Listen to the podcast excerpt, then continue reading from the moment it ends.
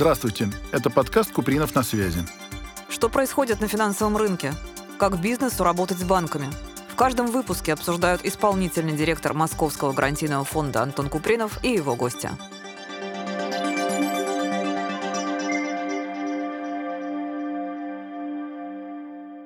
Добрый день, дорогие друзья. Сегодня у меня очень интересный гость, бизнес-тренер, человек, у которого 65 тысяч учеников и 20 книг-бестселлеров, Нина Зверева. Здравствуйте. Здравствуйте. У нас тема сегодня не чисто экономическая, но экономика и люди, они сильно связаны по-любому, да. На вас в свое время вот эти книжки, которые появились в перестройку, вот эти «Как перестать беспокоиться, начать жить», «Как завоевывать друзей», вот Карнеги, вот это все, они какой-то оказали какую-то роль? Потому что тогда все захлебываясь их читали, печатали на принтерах, они как бы первые ворвались в нашу жизнь. Ну, к тому времени мне было уже странно, что это написал не я. И пусть это не звучит там очень самоуверенно, просто книги хорошие. Книги о жизни, книги написаны просто. Я из Карнеги только помню, что всегда говорите женщинам комплименты, если вы хотите, чтобы вам было комфортно общаться. Это Мужчинам я... тоже. А вот книжку Питера Лоуренса про принца Питера вы не читали? Но это не про поведенческую так сказать, историю, а больше про иерархию. У меня одна из моих любимых книг, она со мной путешествует из офиса в офис, уже вся переплетена, такая вся заклеена скотчем. Там такой очень интересный принцип, что когда человек двигается в иерархии, он обязательно доберется до позиции, где он становится некомпетентным. Скажите, пожалуйста, а вот мы сейчас должны одним днем жить или все-таки на какой-то период выстраивать планы? Ну, сейчас все рекомендуют, что давайте живем сегодняшним днем, а все остальное потом. Потом думаете, строить ли дом, потом будем думать, поехать ли куда-то надолго и так далее. Это очень хороший вопрос. Но чтобы прожить сегодняшний день, сначала надо его запланировать. А значит, мы строим планы, а потом их выполняем. Какие-то из них сорвутся, будем строить другие планы. Но жить это и означает планировать начать думать, что ты должен сделать и почему и где. У меня график очень плотный, и я всегда утром смотрю, ну, с интересом, не с испугом, что мне предстоит. Иногда вечером смотрю, что предстоит завтра, я читаю все. Но про завтрашний день сегодня я не думаю. Я должна сегодня идеально сделать то, что мне запланировано на сегодня. И мне нравится жить сегодня, конечно. Это то, что я пытался детям объяснить, которые ждут пятницу или там ждут субботу. Я говорю, вы понимаете, вы сейчас ошибку отца повторяете, который тоже ждал, ждал отпуска, ждал выходных. Зарплаты. Да, зарплаты. Вот, походы к друзьям. Я говорю, а получается, что у вас большая часть жизни, она,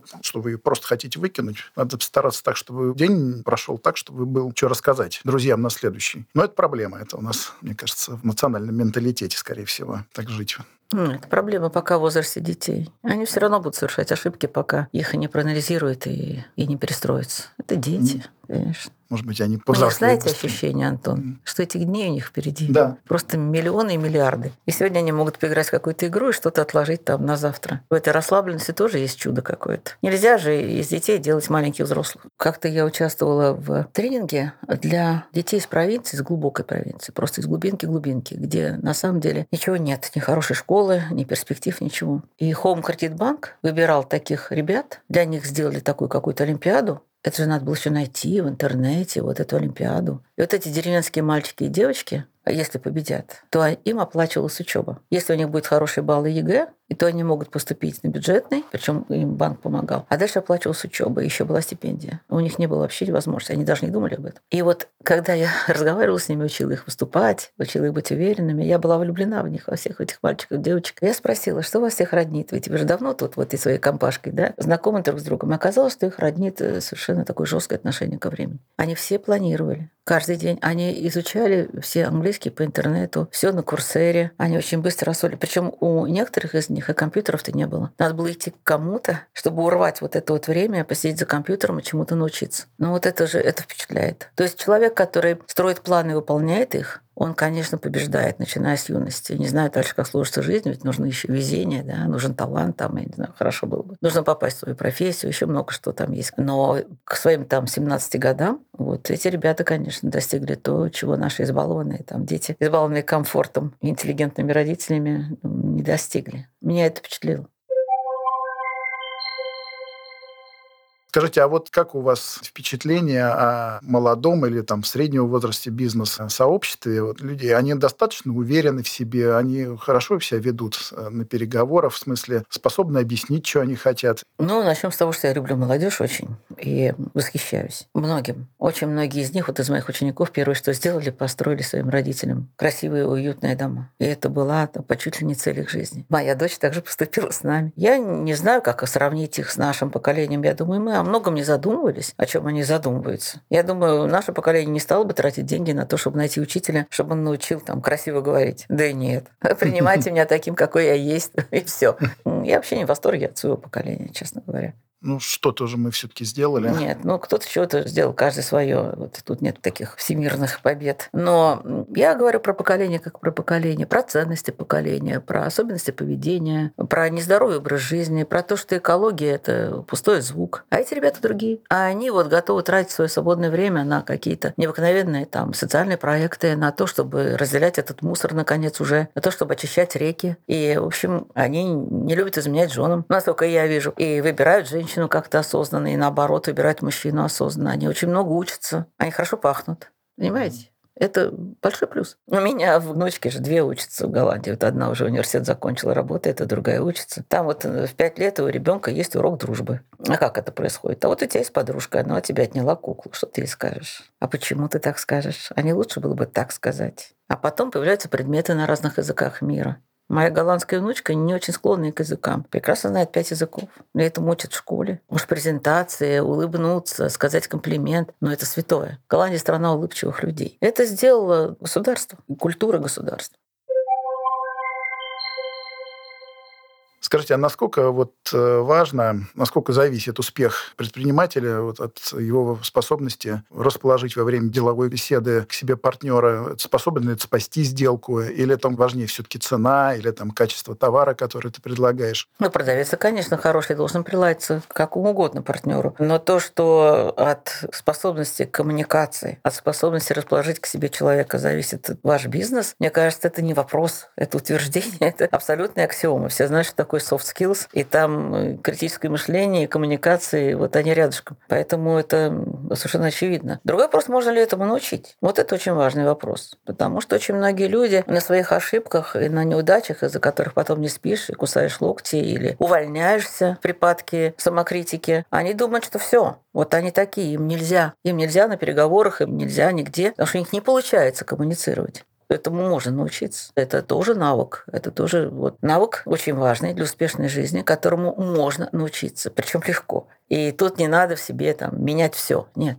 Просто надо следовать определенным советам, определенным правилам. Вы сразу определяете, человек уверен в себе или не уверен? Потому что если человек не уверен, то его, наверное, легко сломать на встрече и добиться от него того, что ты хочешь. А как это надо как-то вычислить? Великий Сократ говорил, скажи что-нибудь, я должен тебя увидеть. Человек, которого просто смотрите на него, он вам улыбается или не улыбается, рассматриваете его, это вам мало что даст. Когда человек начинает общаться и разговаривать по первым же словам, по интонации, вы все можете понять, вы его видите.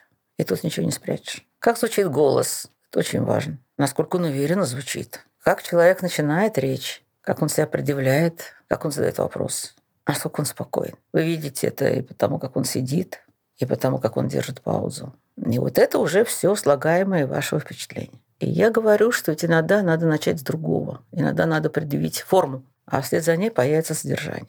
Ну, например, сейчас как-то э, не модно орать и конфликтовать. Молодые люди этого вообще не принимают и правильно делают. А надо говорить вдумчиво, спокойно, даже тихо и держать паузу. И если мы начинаем с этого, просто учимся держать паузу, говорить более тихо, более внятно, то человек вдруг начинает чувствовать себя гораздо более уверенно. То есть он начинает делать то, что является как бы продолжением уверенного человека, а в результате к нему приходит уверенность, особенно пауза. То есть если человек чистит, он раздражает. Э, понимаете, часто очень хорошие люди с очень хорошими намерениями ведут себя неправильно. И я горюю по этому поводу. У меня идея такая безнадежная, ну, как все хорошие идеи, это научить мир, как бы спасти его, да, от таких квази-неудачников. На самом деле они удачники, они просто не знают, они не умеют себя предъявить. Вы знаете, что главное? Чтобы вас точно слушали.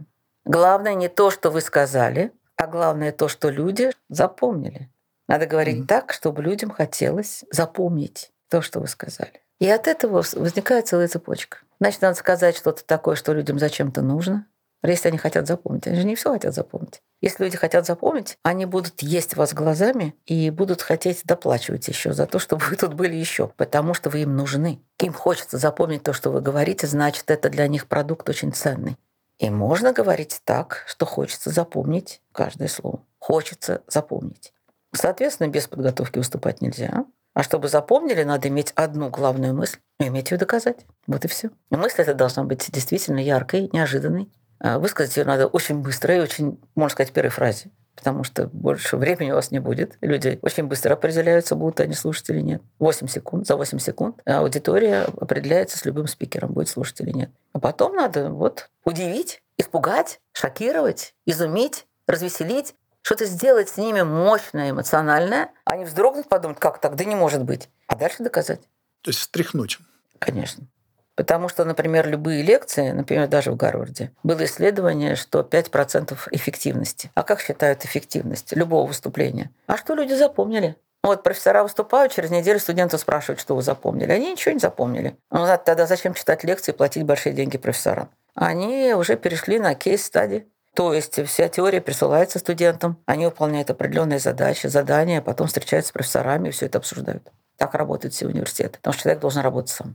Ну и вот спикер делает что-то такое тоже с людьми, которые в зале. Он должен заставить их работать, думать, и встряхнуть, и испугать, и удивить, и спросить и, в, не знаю, там вызвать на диспут, а, потому что это только совместный продукт может быть. Нельзя так, чтобы вы взяли там свои мысли, какие-то знания и переложили в голову другого человека. Нет, он сам их только должен туда положить, а для этого он должен поработать. Ну вот и весь секрет.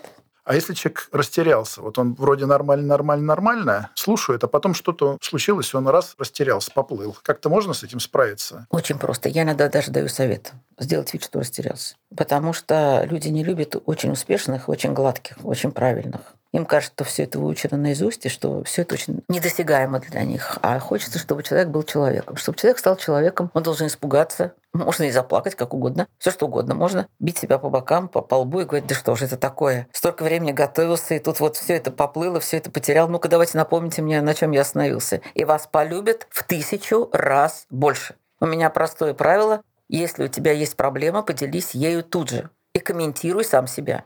Почему я больше люблю, когда спикер рисует на доске, чем показывает слайды. Открой секрет слайда, никто не смотрит. Никто. Поэтому гораздо интереснее предмет в руках, или картинки, или фотографии. А если слайды, это очень неожиданные цифры и какие-то загадки. Ну, в общем, это шоу. А иначе никак. А шоу – это то, что Аристотель давно-давно описал. То, что должно вызвать катарсис, то есть сопереживание. Люди полюбят вас или не полюбят, но они не останутся равнодушными. Успех – это прожить жизнь счастливо. Просто у каждого свои параметры счастья. Знаете, как сказал великий Галилео, что он еще ни разу не встречал человека, у которого нечему было бы поучиться. Как был бы успешен, неуспешен, интересен, неинтересен, человек стар, молод, красив, некрасив, у него всегда есть чему поучиться. Вот и все. А те, кто ищет проблему в других, они чаще всего и неуспешны, кстати. В том смысле, что их жизнь идет не так, как они хотели бы. Кто-то недавно сейчас вспоминали, кто же сказал эту фразу, что если ты начинаешь считать, что твоя жизнь идет как-то не так, вспомни, что огромное количество людей хотели бы жить именно этой жизнью. Ну, а может быть, каких-то пару советов дадите нашим слушателям, ну, какие-то вот приемы, которые им позволят себя увереннее, ораторские, увереннее просто говорить с клиентами, с начальником. Мой совет простой говорите только те слова, которые имеют значение. Начните с того, что не говорите пустых слов. И не говорите штампы. Вот не надо говорить доброго времени суток, и писать не надо. Не надо говорить, уважаемые коллеги. Ну, слушайте, уже 30 лет все друг у друга коллеги, коллеги, не знаю, как угодно. Найдите какое-то свое слово. Вообще надо искать слова. Работает только точное слово. Точное слово надо поискать. Работает в каждом выступлении только одна мысль, одна. Ее надо повторять. Ее надо доказывать. Если мне такое правило сказал, доказал. У меня есть формула коротко, весело, понятно. Надо быть веселым.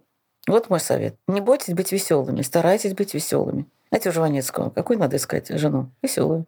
Какого надо президента выбирать? Веселого. Какого писателя надо читать? Веселого. Нам не хватает в жизни, мы такие сугубые все, мрачные. А сейчас еще у нас есть к этому основание быть мрачными и тревожными. Вот, поэтому нам надо быть веселыми. Помните последнюю финальную сцену в том самом Мюнхгаузене, когда он говорит, что ваша проблема что-то слишком серьезное. Умное лицо, да, умное лицо еще не признак ума. С ним делаются самые большие глупости. Улыбайтесь. Есть чудесная байка. Ее рассказал мне Владимир Познер Это времена центрального телевидения. Это про улыбку. И там новый диктор программы «Время». Их отбирали, конечно, по всей стране. Это был человек, должен быть с прекрасным голосом, внешностью, образованием актерским и такими данными. Супергероя, мачо. Вот такой молодой мачо, супергерой с прекрасным голосом, который прошел сначала трехмесячную подготовку. Наконец вышел программа «Время». Программа «Время» – главная программа, поэтому ее смотрел главный человек на телевидении. Э, некто Лапин Сергей Георгиевич, очень уважаемый, его все боялись. Очень строгий, да, он был. О, его все боялись и очень уважали. И когда закончилась программа «Время», зазвонил тот самый правительственный телефон. Он берет трубку, там голос Лапина, он говорит, знаете, неплохо у вас это все получилось, неплохо, только вы не улыбаетесь совсем. Ну, в конце вы улыбнитесь зрителям, скажите до завтра, скажите спокойной ночи, скажите добрый вечер. Ну, что-нибудь скажите, улыбнитесь людям. Что ж вы какой? Ну, ладно, говорит Лапин ему, давайте, постарайтесь, уж завтра я тоже буду вас смотреть. Господи, ужас какой. У него был один день. Все лучшие силы Останкина учили его улыбаться. Он стоял перед зеркалом, его снимали на камеру, ему показывали как надо, ему показывали образцы. Кто-то занимался его ртом, зубами. Ему снова показывали. Наконец он вышел в эфир, он все знал наизусть, он дрожал как цуцик. В конце он улыбнулся. Широко, прямо вот как его учили, все сделал. И зазвонил правительственный телефон. Дрожащими руками он взял трубку и услышал голос того самого страшного Лапина. Лапин сказал, не надо вам улыбаться. Мариана Максимовская, mm-hmm. известная журналист. Да, да, Ей да. нельзя улыбаться. Она попробовала как-то, оказалось, что это не она. А вот такая вот строгая, такая прокурорша, вот это очень она. Сильная именно в этом. А представьте Свету Сорокина без улыбки. Невозможно. Я думаю, что вот об этом все мы должны помнить, что работает не только цифры, не только составление докладных записок или какие-то там кредитные заявки, а еще вот то, что вы рассказываете людям, это где-то полдела, а где-то, может, и все дело. Остаемся на связи. Спасибо вам. Спасибо большое, Антон.